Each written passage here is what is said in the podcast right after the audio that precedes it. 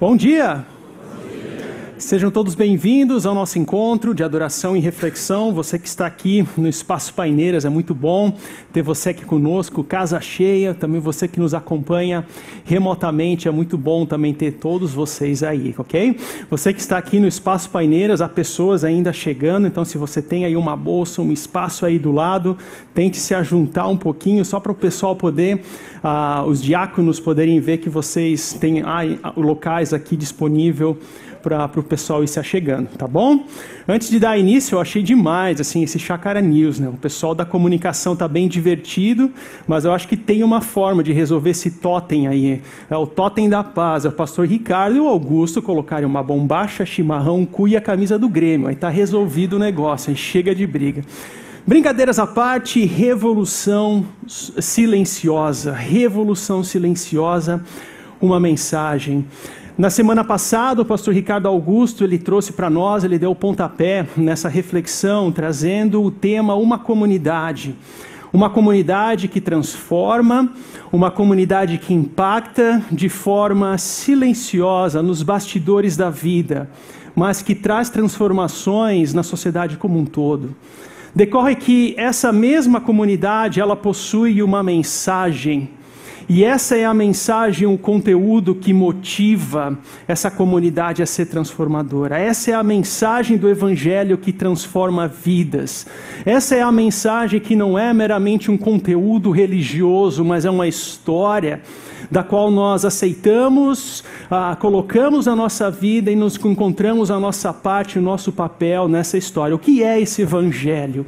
O que é essa, essa mensagem que impacta e transforma vidas? Como ponto de partida dessa nossa reflexão, nós precisamos entender que nós vivemos num mundo fragmentado. É um mundo fragmentado. Nós carregamos a marca, o vírus, o DNA do pecado nas nossas vidas. E essa fragmentação, ela se personifica nas nossas vidas, ela se personifica nas nossas famílias, ela se personifica na sociedade, na forma como a sociedade, o dinamismo que ela possui e assim por diante. Nós vivemos num mundo, num contexto onde eu tenho a liberdade de escolher com quem que eu vou me relacionar e quem que eu vou mera simplesmente rejeitar eu não quero ver ninguém perto. Algo que, em contextos passados, num contexto agrícola, isso era, era algo inimaginável. Hoje nós temos a dimensão, a, a, possibilidade de simplesmente escolher quais são os nossos caminhos, independente de quanto aquilo afeta ou fere o outro. Algumas dessas rupturas que nós encontramos têm a ver com a solidão de pessoas, com o isolamento de outros, a ruptura que é encontrada no casamento, nos relacionamentos de várias famílias. E algo que me chamou a atenção ontem, enquanto finalizava essa mensagem, foi ver a foto dessas duas crianças, uh, um, dois irmãos, que estavam procurando comida no Acre, num lixeiro. Consequência, marca da ruptura. E na, no encontro, logo cedo de manhã, assim, eu não consegui me conter, eu me emocionei com aquilo, porque é uma consequência, é uma marca dessa ruptura que nós vivenciamos, de que nós enfrentamos e vivenciamos injustiças como consequência dessa ruptura e dessa marca. Isso me fez até lembrar uma situação que eu vivi anos atrás, ainda lá no Sul, quando eu trabalhava com jovens e de repente eu estava assim, brabo porque um determinado jovem não tinha aparecido na, no grupo de jovens. E eu meio brabo com aquilo, quando eu volto para casa, aí eu percebo que ele estava andando de bicicleta com a sua mãe, procurando caixas de papelão para vender. Assim, a realidade de um mundo com a marca do pecado. Essa outra foto representa um navio que naufragou há menos de duas semanas atrás, com 700 imigrantes tentando buscar uma novidade de vida, um novo contexto, um novo movimento, mas os sonhos eles foram interrompidos. Enfim, é a marca de uma ruptura em que nós vivenciamos. E a nossa reflexão de hoje, ela gira em torno dessa grande ideia, dessa afirmação de que o evangelho tem o poder silencioso de gradativamente restaurar e transformar vidas relacionamentos e estruturas. O Evangelho tem o poder silencioso de gradativamente restaurar e transformar vidas, relacionamentos e estruturas. O evangelho ele vem até nós de uma forma tímida, quase que insignificante, mas que o impacto que ele traz é gradativo. O impacto que ele traz é um impacto que traz vida. O evangelho vem até nós de uma forma muitas vezes contracultural, mas não é uma contracultura na birra, não é uma contracultura no grito, não, é uma contracultura silenciosa que transforma a vida de homens, mulheres, famílias, trazendo novidade de vida para mim e para você. Esse é o impacto do Evangelho. Interessante que nas artes, quando a gente olha, são várias as obras, os livros, os filmes que tentam retratar a consequência dessa ruptura.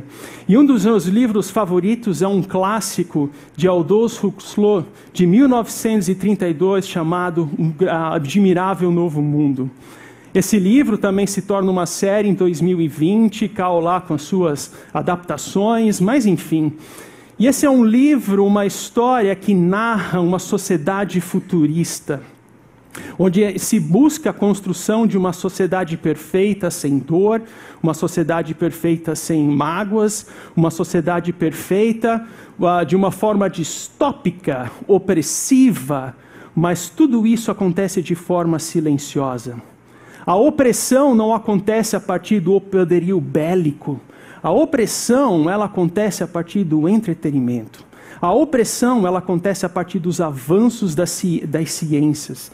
A opressão, ela acontece a partir do falso conceitos de felicidade, assim por diante. É claro que todos nós gostamos de entretenimento. É claro que todos nós gostamos dos avanços científicos. O ponto aqui que o autor quer tratar é que isso tudo gerava uma escravidão nas pessoas que elas mesmas não conseguiam perceber. E esse era um contexto de sociedade que Cal lá traz as suas profecias para o mundo atual. Então eram avanços científicos, por exemplo, é proibido sofrer. Era, então a ciência ela se deslocava toda para que conseguir apaziguar a dor na vida e da realidade das pessoas. Bebês eram gerados em laboratório, não havia gestação. As pessoas eram eternamente joviais. Tudo aquilo que na nossa cultura se busca. Uma vida sem os desafios, sem a maturidade, sem as consequências de enfrentar a marca uh, do pecado. E é interessante que na, nesse filme, também na série, como forma de apaziguar aquela dor, porque se compreende que não há sociedade perfeita a ser construída, eles tomavam uma pílula, uma pílula que se chamava soma. E assim eles tentavam apaziguar aquela aflição, aquela agonia com um falso conceito de felicidade. Esse é o mundo, é o contexto, é a realidade em que nós vivemos da ruptura, com falsos conceitos de segurança, com falsos conceitos de felicidade, com falsos conceitos de alegria. E por falar em na nossa realidade, é interessante que a nossa vida, ela é uma vida transformada com rupturas mas também há a mensagem de uma mensagem transformadora. As rupturas, elas são consequências daquilo que a teologia cristã, a espiritualidade compreende, a espiritualidade cristã compreende que a partir do Gênesis 3 houve uma ruptura.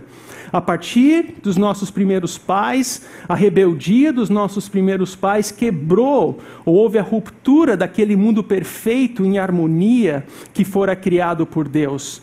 E como consequência dessa ruptura, desse pecador, existem os pecadores, ou rupturas, ou ação, ou atos pecaminosos. Aqui tem a ver com natureza, aqui tem a ver com ações.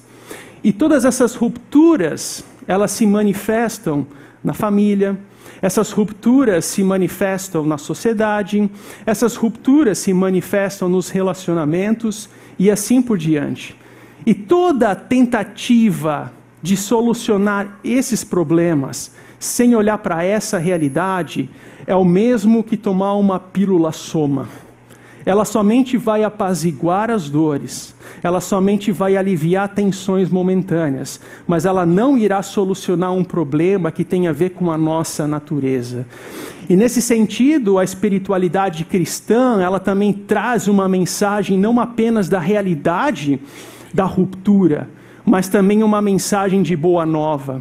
E aquilo que era uma ruptura se torna uma restauração. Aquilo que outra hora eram rupturas, eram pecados, se torna numa transformação gradual, onde a palavra, o evangelho vem até nós e de forma silenciosa, de forma singelosa, pouco a pouco, gradativamente, Deus vai agindo por causa do sangue de Jesus que liberta-nos, que mostra, que remove a nossa culpa, a nossa vida e família ela é transformada. Tanto comigo mesmo, com a nossa família, com a sociedade, relacionamentos, que aqui novamente deu um problema de configuração, mas é relacionamentos, mesmo ciente da nossa realidade de pecados, porque esse é o contexto de rupturas em que nós vivemos. E algo que me choca e que me chama a atenção de certa forma é quando no, talvez a ruptura comigo mesmo, do indivíduo com, com ele mesmo, é algo que mais me chama a atenção. Quantos de nós têm dificuldade de construir uma estima real, uma estima saudável acerca de si mesmo?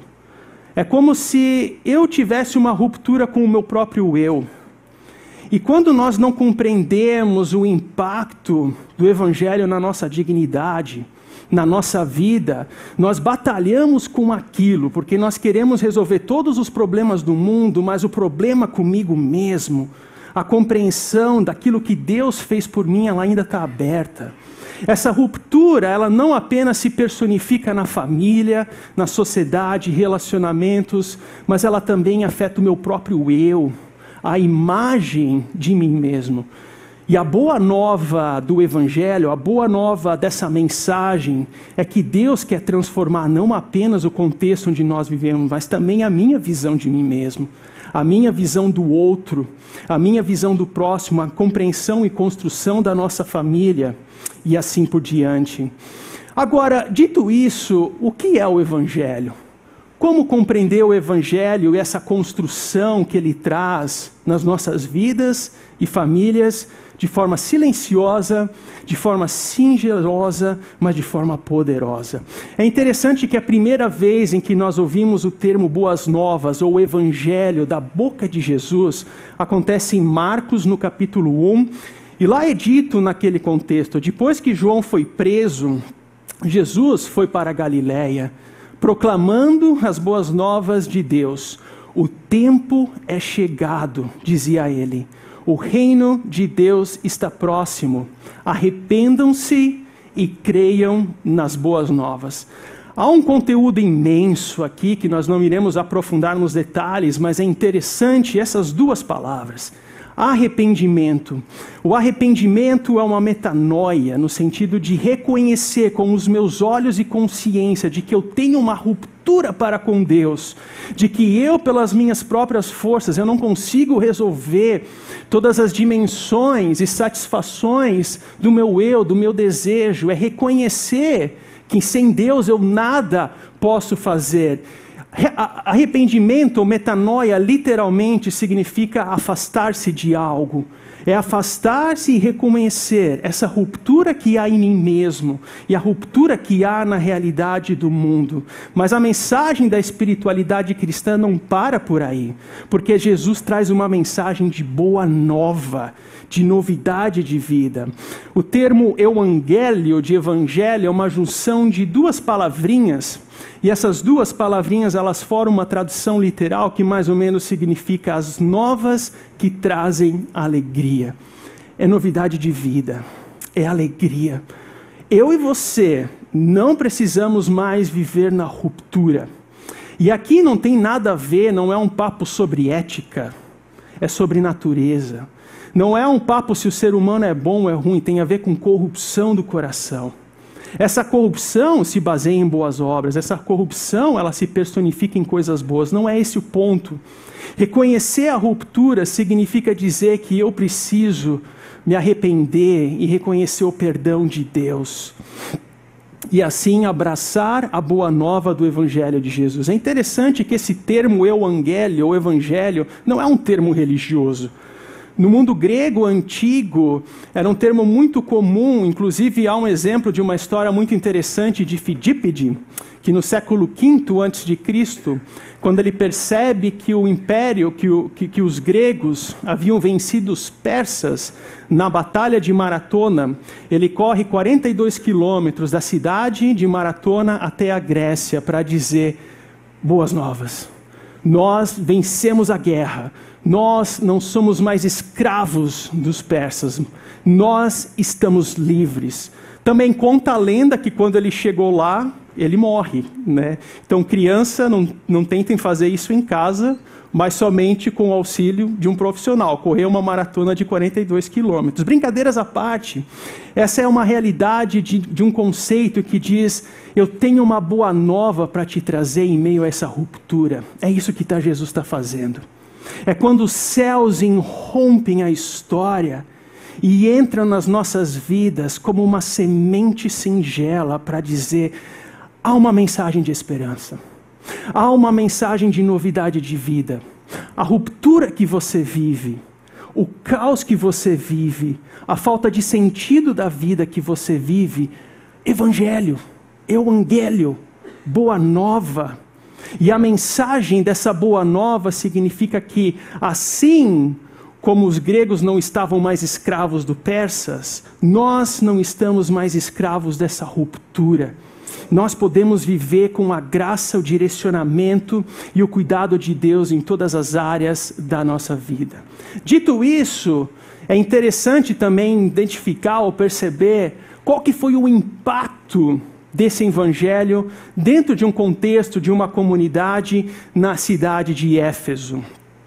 É muito importante a gente compreender aquele contexto daquela cidade, porque Éfeso era uma cidade muito impotente, muito forte no âmbito cultural. A deusa Diana, com um templo que havia sete maravilhas no mundo. Hoje você não encontra mais nada lá, mas no mundo antigo havia o templo da deusa Diana, uma maravilha.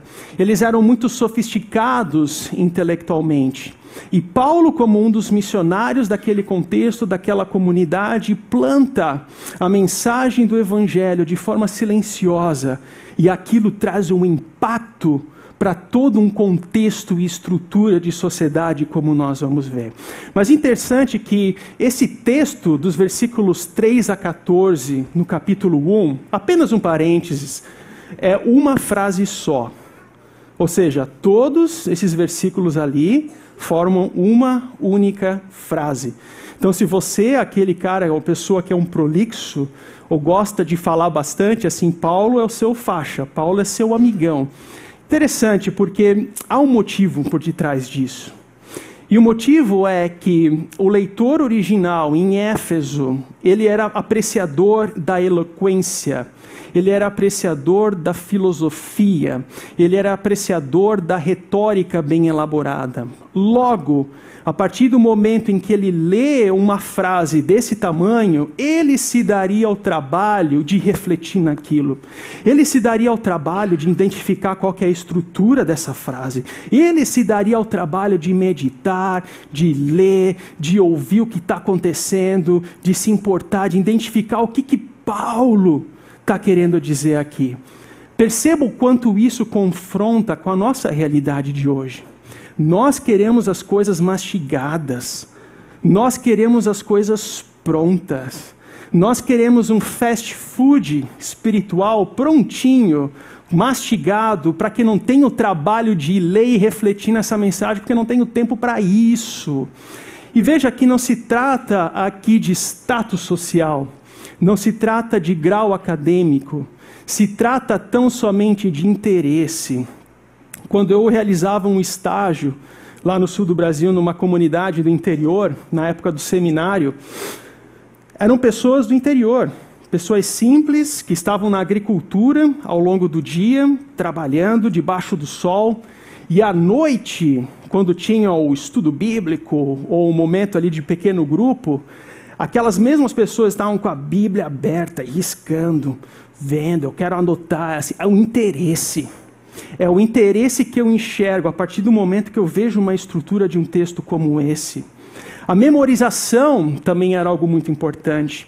A minha avó, a minha oma, ela tinha um costume, falecida já entre mentes, de anotar na Bíblia dela a data de casamento dos filhos. Ela tinha o costume de anotar a data do batismo dos netos. Ela também recortava jornais ah, com, com, com, o obituário da cidade para dizer, uma forma de lembrar do dia em que o avô, o pai, o sogro faleceu.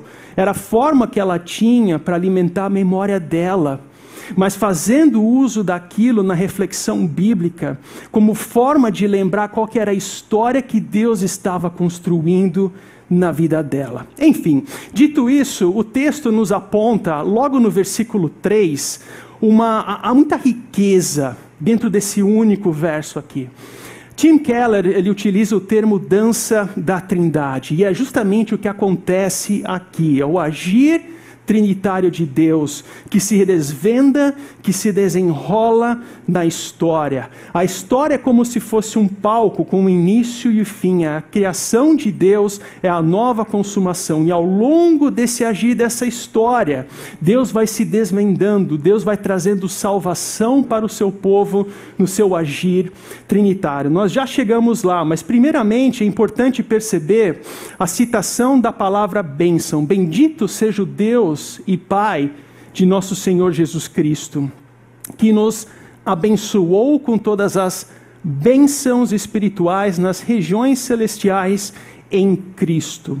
Essa é uma típica fórmula de uma antiga oração judaica chamada Beracá, alguma coisa do gênero, que começa com palavras de bênção. Então, Paulo está falando para um contexto onde logo de cara os ouvintes já perceberiam essa conexão.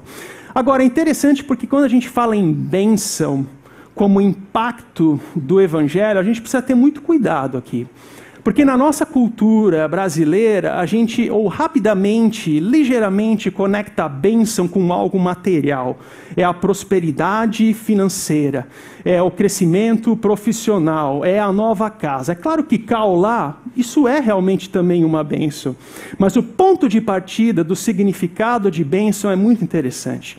Porque a palavra bênção, no seu contexto do hebraico, ela conecta com uma outra palavrinha na raiz que significa joelho. Bênção é joelho. Como assim? Porque no mundo antigo, o ato de você se ajoelhar, se prostrar, significava humildade. O fato de você se prostrar a alguém era reconhecer a autoridade de outrem na sua vida. A bênção tem a ver primariamente e como ponto de partida reconhecer a minha humildade reconhecer a minha condição, a minha ruptura e assim se prostrar a esse Deus que vem com a sua graça, com o seu amor, com o seu cuidado, com a sua boa nova. Então, esse é o contexto de bênção como impacto dessa mensagem nessa revolução silenciosa. E essa bênção ela possui duas dimensões. Ela possui uma dimensão corandeu diante de Deus mas também uma dimensão cora o mundo diante do mundo. Ou seja, e aqui nós conectamos com a mensagem do domingo passado, quando Augusto falou do privilégio, privilégio e responsabilidade. Ser abençoado por Deus, que privilégio, que bom, mas isso gera uma responsabilidade de também ser canal de bênção na vida de outro, privilégio e responsabilidade. Privilégio e responsabilidade. E assim nós chegamos nessa dimensão trinitária, porque esse texto fala de um pai que também fala de um Deus Filho e de um Deus Espírito. E aqui eu quero ter muito cuidado, porque sempre quando nós falamos dessa dimensão da Trindade, há muito debate que ocorre e nós não vamos entrar nisso hoje. Trindade não é um termo bíblico, mas está na Bíblia. É um termo que surge a partir do quarto uh, século da igreja cristã, onde havia um conflito com aqueles que não concebiam a natureza de Jesus, que é ao mesmo tempo Deus e ao mesmo tempo o homem. E ao longo da história da igreja, várias foram as tentativas de tentar exemplificar e trazer ilustrações para esse debate aí que é tão intelectual acerca da Trindade. Nenhuma das ilustrações representam bem esse significado da Trindade. Nós precisamos ter isso em mente. Dito isso, deixa eu trazer uma ilustração para piorar um pouco mais. Deus é um Deus Pai. Deus é um Deus provedor. Ele nos traz uma família, Ele nos traz sustento, Ele nos traz alegria, Ele nos traz uma vocação. Há um episódio antigo dos Simpsons em que o Homer, antes de comer, ele fala assim: por que, que nós temos que orar antes de comer se sou eu quem trabalha? Tipo, tem que orar para mim. Não. Deus é um Deus que dá uma vocação tal qual nós podemos construir o nosso sustento a partir dele.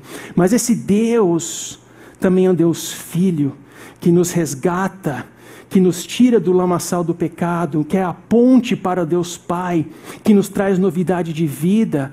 E esse Deus, ele também é espírito, no sentido de que ele vem até nós hoje nos convertendo, nos dando novidade de vida, atualizando a palavra de Deus a nós e assim por diante. É um só Deus em três pessoas, uma essência, mas por causa da nossa limitação intelectual e assim a vida, nós compreendemos três pessoas em uma essência. A palavra de Deus, a Bíblia, não é um livro de religião, mas conta uma história. E de Gênesis no seu início, no Apocalipse, é a história da ação triuntária de Deus na história. Um só Deus em três pessoas. É Deus se desvendando na história, trazendo novidade de vida, trazendo uma vocação, trazendo alegria para você, sustentando a criação, mas ao mesmo tempo atualizando a sua palavra em nós, de uma revolução silenciosa, trazendo novidade de vida naqueles a quem recebem pelo Filho. Entenderam? Bem, eu continuo não entendendo, então que bom que vocês entenderam. Enfim, essa mensagem, ela também apresenta, a partir da fala de Paulo, um pai gracioso. Um pai gracioso. E é aqui aonde o agir trinitário de Deus começa a acontecer. Porque Deus nos escolheu nele antes da criação do mundo para sermos santos e irrepreensíveis em sua presença. Em amor nos predestinou para sermos adotados como filhos por meio de Jesus Cristo, conforme o bom propósito da Sua vontade. Há muita riqueza aqui, mas dois pontos que chamam a atenção. Em primeiro lugar, quando essa linguagem de escolha, de eleição, ela rememora o fato de que nós somos partes de um plano de Deus, um plano divino. Isso é muito forte, isso é muito importante. O pastor Ricardo Barbosa ele tem uma expressão de que o nosso mundo ele vive com déficit de atenção. O que, que ele quer dizer com isso? É o desempregado que reclama que não tem atenção do governo. É o pai que reclama do filho porque o ninho está vazio e os filhos não dão atenção. São os filhos que reclamam porque o pai não dá atenção, porque está só buscando a carreira profissional. É o casal que reclama que um não dá atenção para o outro, mas cada um está construindo a sua vida distante um do outro. E assim por diante. É o idoso que reclama da falta de atenção dos mais jovens e das outras gerações. E assim vai. A linguagem da escolha, da eleição, significa que Deus, de uma forma silenciosa e amorosa, deu atenção para mim e para você. No meio de um mundo com 7 bilhões de pessoas, Deus olha para mim e para você e nos chama pelo nome. Deus não é um Deus impessoal. Deus é um Deus que se achega em Cristo, nos chamando pelo nome, logo você não é acidente, logo você não é uma fruto do acaso, logo Deus, de forma intencional, se achega diante de cada um de nós, nos alcançando no íntimo do nosso ser e nos resgatando, porque isso é amor, isso é amor. Certa vez eu estava folhando um inário antigo lá no sul, e havia uma frase que para mim assim é um lema de vida, mas eu nunca descobri quem é o autor. Enfim, e lá dizia assim que a lei, a lei condena até o melhor dos homens. A graça de Deus salva até o pior. A lei condena até o melhor dos homens. a graça de Deus salva até o pior. Essa é o amor, é a ação de Deus na história, que no seu agir ele vem até nós, desvendando a sua vontade para nos chamar como filhos e filhas, independente de quem você foi, independente de quem você é. Ele não olha para mim e para você a partir do nosso pecado, enxergando os pecados do André. Ele olha para mim e você com os óculos daquilo que Cristo fez na cruz por nós. E isso é amor. Que Ele tanto ama, as suas criaturas e a nós, a ponto de salvar o pior dos homens. Mas essa linguagem também, esse, esse texto também traz uma linguagem de adoção. E aqui nós somos adotados com um propósito. No mundo antigo, a adoção literalmente significava que aquela pessoa ela fazia parte da família não apenas no âmbito jurídico, mas também no âmbito da dignidade, da identidade, até o nome da pessoa era alterado.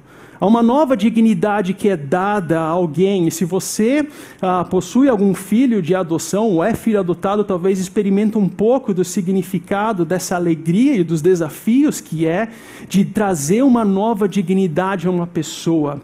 E aqui a linguagem que Paulo utiliza é a mesma de Romanos, da, da muda que é enxertada. Então é um galho de árvore que ela é enxertada em outra, em outra planta e acaba compartilhando as mesmas seiva, os mesmos nutrientes, ou seja, é uma árvore só. E quando nós somos chamados por Deus, adotados como filhos e filhas, Ele está trazendo propósito para nós, Ele está trazendo dignidade para nós. Isso é muito importante. Eu e você temos uma personalidade que nos distingue. Eu e você temos características que nos diferenciam. Porque cada um é feito e criado dentro de um design divino. Eu não posso utilizar uma colher para bater um prego. Eu tenho que usar a ferramenta correta. Entender na história qual que é o meu design divino, qual que é o propósito e o chamado que Deus traz para mim, significa compreender, e se eu não, se eu não entendo isso, a, a vida ela se torna muito dolorosa, porque eu quero viver o design de outro, quando o nosso chamado a partir da maturidade, a partir do tempo, a partir do manuseio da palavra, com a espiritualidade, com o passar do tempo, nós vamos entendendo qual é esse propósito que Deus nos adota. Qual que é o propósito de design divino de que nós temos na nossa história? Mas uma coisa é certa: nós fomos adotados com um propósito. Nós fomos adotados com um chamado. Você não é um acaso da história, mas é um parte de um plano perfeito de Deus. E assim, esse texto também continua falando de um filho compassivo, lembrando o agir trinitário de Deus na história, onde diz: Nele temos a redenção por meio do seu sangue o perdão dos pecados, de acordo com as riquezas de Deus, e nos revelou o mistério da Sua vontade, de acordo com o seu propósito que Ele estabeleceu em Cristo. Dois pontos. Em primeiro lugar, quando fala em redenção, essa é uma linguagem que aponta para o alívio da consciência afligida. Como assim? No mundo antigo, o redentor, e essa era uma linguagem muito comum até então, o redentor era aquela pessoa que tinha condição e posse de trazer novamente para si um familiar ou bens. Então eu, supondo, tenho posses e vejo que há um parente, um filho, um primo, um pai que é escravo, eu tenho a condição e o direito de comprar a liberdade daquela pessoa ou um bem. Então essa linguagem de redentor era muito comum no mundo antigo. Quando vem no Antigo Testamento a linguagem de êxodo, é quando Deus percebe o seu povo, é escravo no Egito, e ele compra para si o resgate do povo. No Novo Testamento é quando o Filho Jesus, por meio da sua morte e sangue, ele nos resgata, ele perdoa da nossa culpa e traz de volta para si ou para Deus aquilo que é seu. É uma linguagem de resgate e saber como objeto desse resgate, saber que eu não sou mais visto pelo meu pecado, pela minha culpa, pelas minhas falhas, mas tão somente pela graça de Deus. Essa mensagem traz alívio para a consciência. Essa mensagem ela traz paz. Eu experimento aqui e agora, mesmo com os meus defeitos, mesmo com os meus pecados, a paz e a alegria que nós viveremos plenamente no ali e no além. É uma, uma, uma mensagem de alívio, de paz, não de esquecimento dos problemas, não é isso. Não é isso, não é uma droga soma, muito pelo contrário, é paz entender o agir e o cuidado de Deus diante de todas as circunstâncias da nossa vida. Mas essa passagem também revela aqui o cuidado de Deus. Porque quando nós temos a palavra mistério, aqui há todo um pano de fundo rico, teológico, amplo, mas sendo bem prático. A nossa vida é formada por mistérios. Nós temos perguntas existenciais que muitas vezes nos afligem, os famosos porquê. Por que isso? Por que aquilo? A minha filha estava doente aí ao longo da semana. Né? O doutor Fabrício que estava cuidando da parada ali, porque a coisa estava tava feia, mas melhorou. E ela vinha reclamando para mim, por quê? Por que, que eu estou sofrendo? Por que, que eu estou doente? Por que, que eu não consigo dormir, o nariz todo trancado? Né? Por quê? Por quê? É interessante porque nós temos na fase adulta os nossos porquês nós temos as nossas perguntas existenciais. E o cuidado de Deus dentro desse mistério da vida significa que, olha, eu não tenho a resposta para todas as perguntas, mas eu tenho um Deus que nos direciona. Eu não tenho resposta para todas as aflições da vida, mas eu tenho um Deus de cuidado mediante todas as facetas que eu enfrento na vida. É um Deus que direciona, isso é cuidado. E quem não quer ser cuidado? Quem não precisa de amparo? Quem não precisa de cuidado? Pois Deus é aquele que vem por meio do seu filho para trazer cuidado, cuidado para cada um de nós. Isso me faz lembrar dessa compreensão do filho que se entrega por nós, essas duas obras de arte contemporânea que para mim me chamam muito a atenção. A primeira delas, acho que já apresentei em algum momento aqui, de Andrés Serrano, e essa é uma imagem, é uma arte onde esse André Serrano ele pega uma, um crucifixo que é o símbolo da, da fé cristã, coloca num vasilhame e ele preenche com a sua própria urina dentro desse vasilhame. E o significado que está por detrás dessa obra é compreender que crer num Deus que morre na cruz, isso é nojento, isso é loucura como é que pode isso? E no contexto de Éfeso, com todos os panteões gregos, a compreensão de Deus, a compreensão divina é totalmente outra. E crer num Deus que entra na história, se faz carne, morre na cruz, tem o seu sangue derramado por outros, isso é nojento, isso é loucura.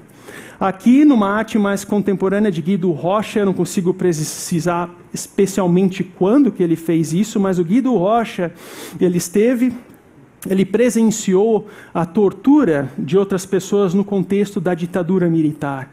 Então, assim, ele faz essa esculpe essa, essa imagem de Jesus representando as mesmas facetas daqueles que eram torturados, com a marca da face, as costelas aparecendo, aquela agonia.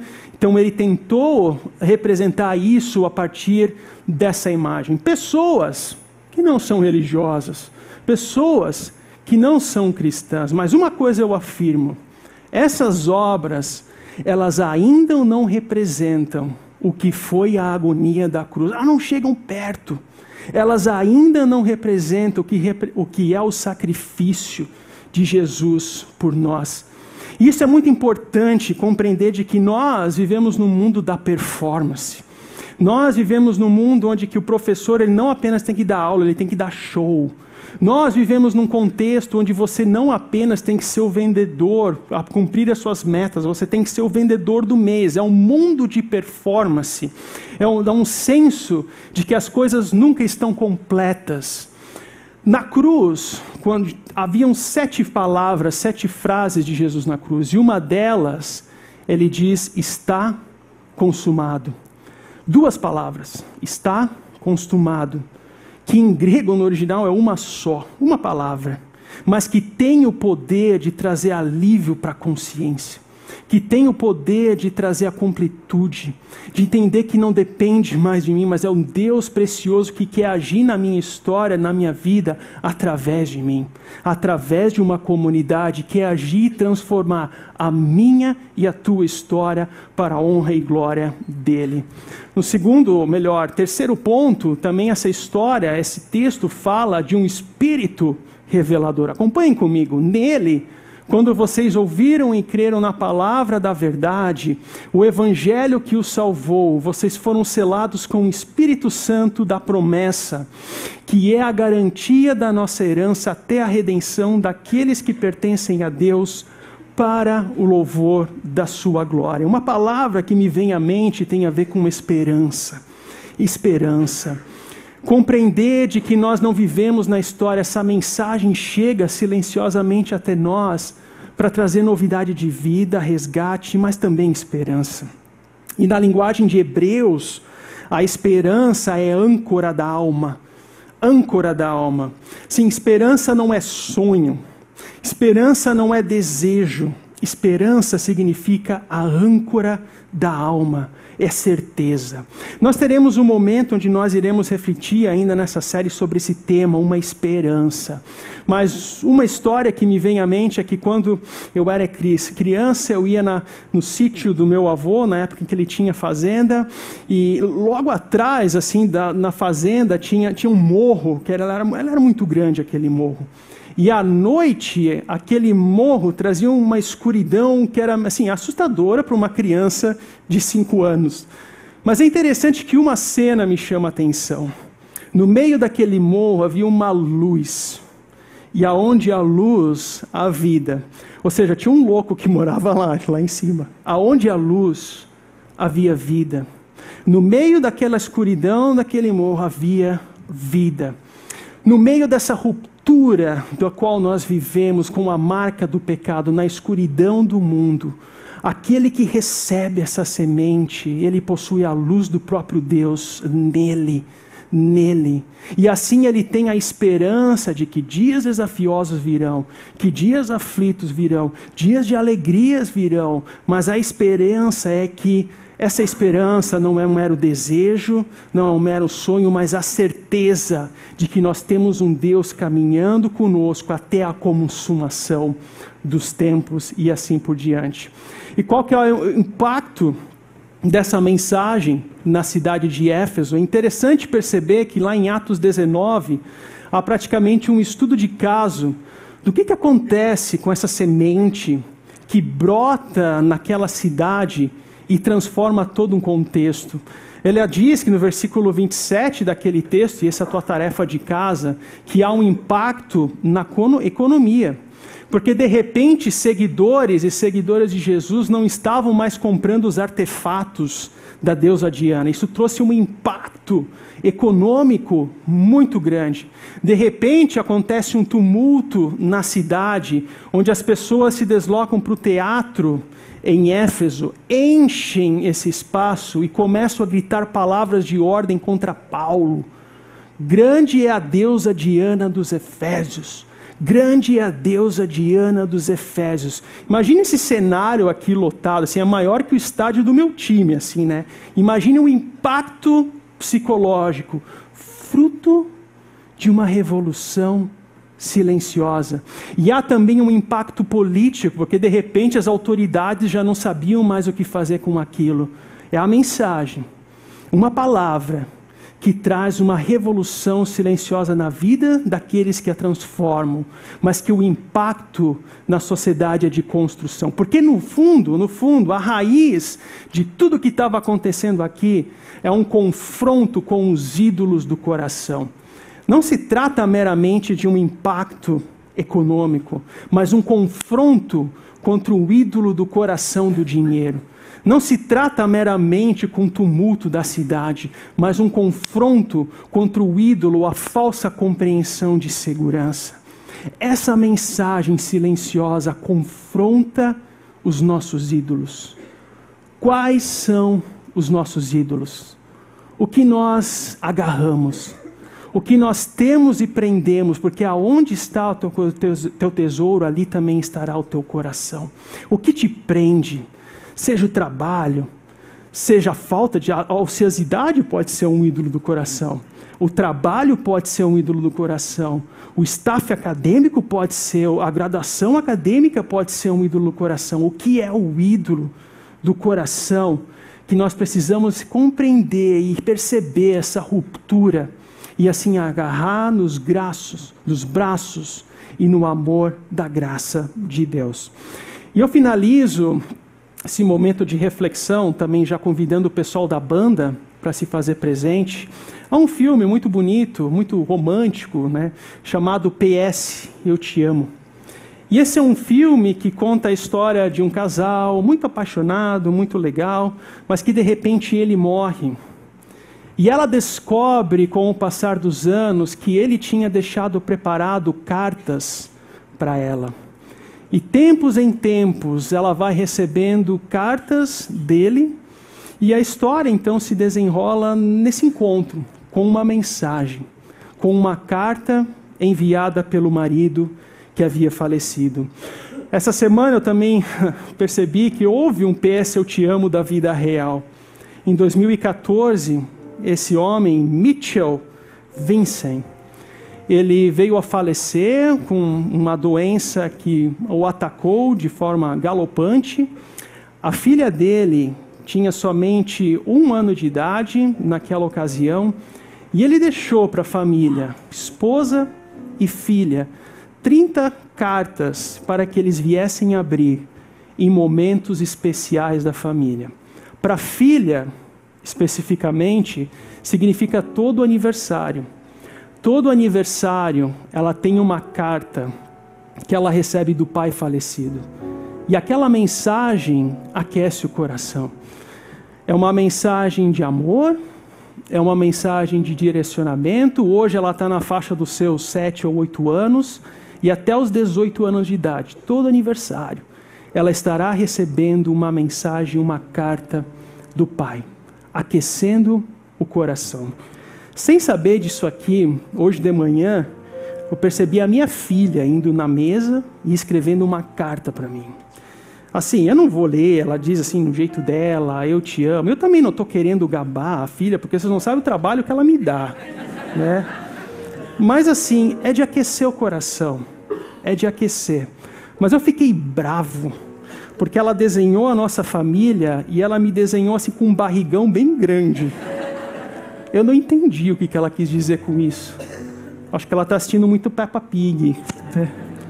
Enfim, uma mensagem que aquece o coração. E é interessante que Deus, na sua graça, no seu amor, Ele nos envia uma carta de amor e de misericórdia e perdão para todos nós. O que ele diz é: Eu conheço bem todos os seus caminhos. Eu sei quando você se senta e quando você se levanta. E até os cabelos da sua cabeça são todos contados. Eu te conheci mesmo antes que você existisse. Você não foi um erro, pois todos os seus dias estão escritos no meu livro. Você foi feito de forma admirável e maravilhosa. Eu formei você no ventre da sua mãe. E o meu desejo, o meu desejo é derramar meu amor sobre você. Simplesmente porque você é meu filho, minha filha, e eu sou o seu pai. Eu ofereço a você muito mais do que seu pai terrestre jamais poderia oferecer. Se você receber o presente do meu filho Jesus, você recebe a mim. Venha para casa e eu vou fazer a maior festa que o céu já viu. A minha pergunta é: você quer ser meu filho? Você quer ser minha filha? Eu estou esperando por você. Com amor, Deus é uma mensagem de aquecer o coração, é uma mensagem de graça, é uma mensagem de acolhimento, é uma mensagem de amor, da qual não dá para ficar indiferente.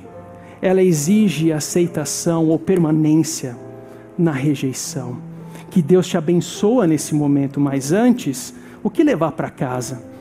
Renda-se renda ao Redentor, aquele que te chama pelo nome, aquele que tem um plano para você, aquele que olha para você e te chama pelo nome, mas também cultive uma espiritualidade intencional nessa mensagem, nessa palavra, lendo, ouvindo, meditando, praticando, memorizando e deixe-se impactar pela mensagem, o amor de Deus, essa carta, em todas as áreas da sua vida. E que Deus nos abençoe.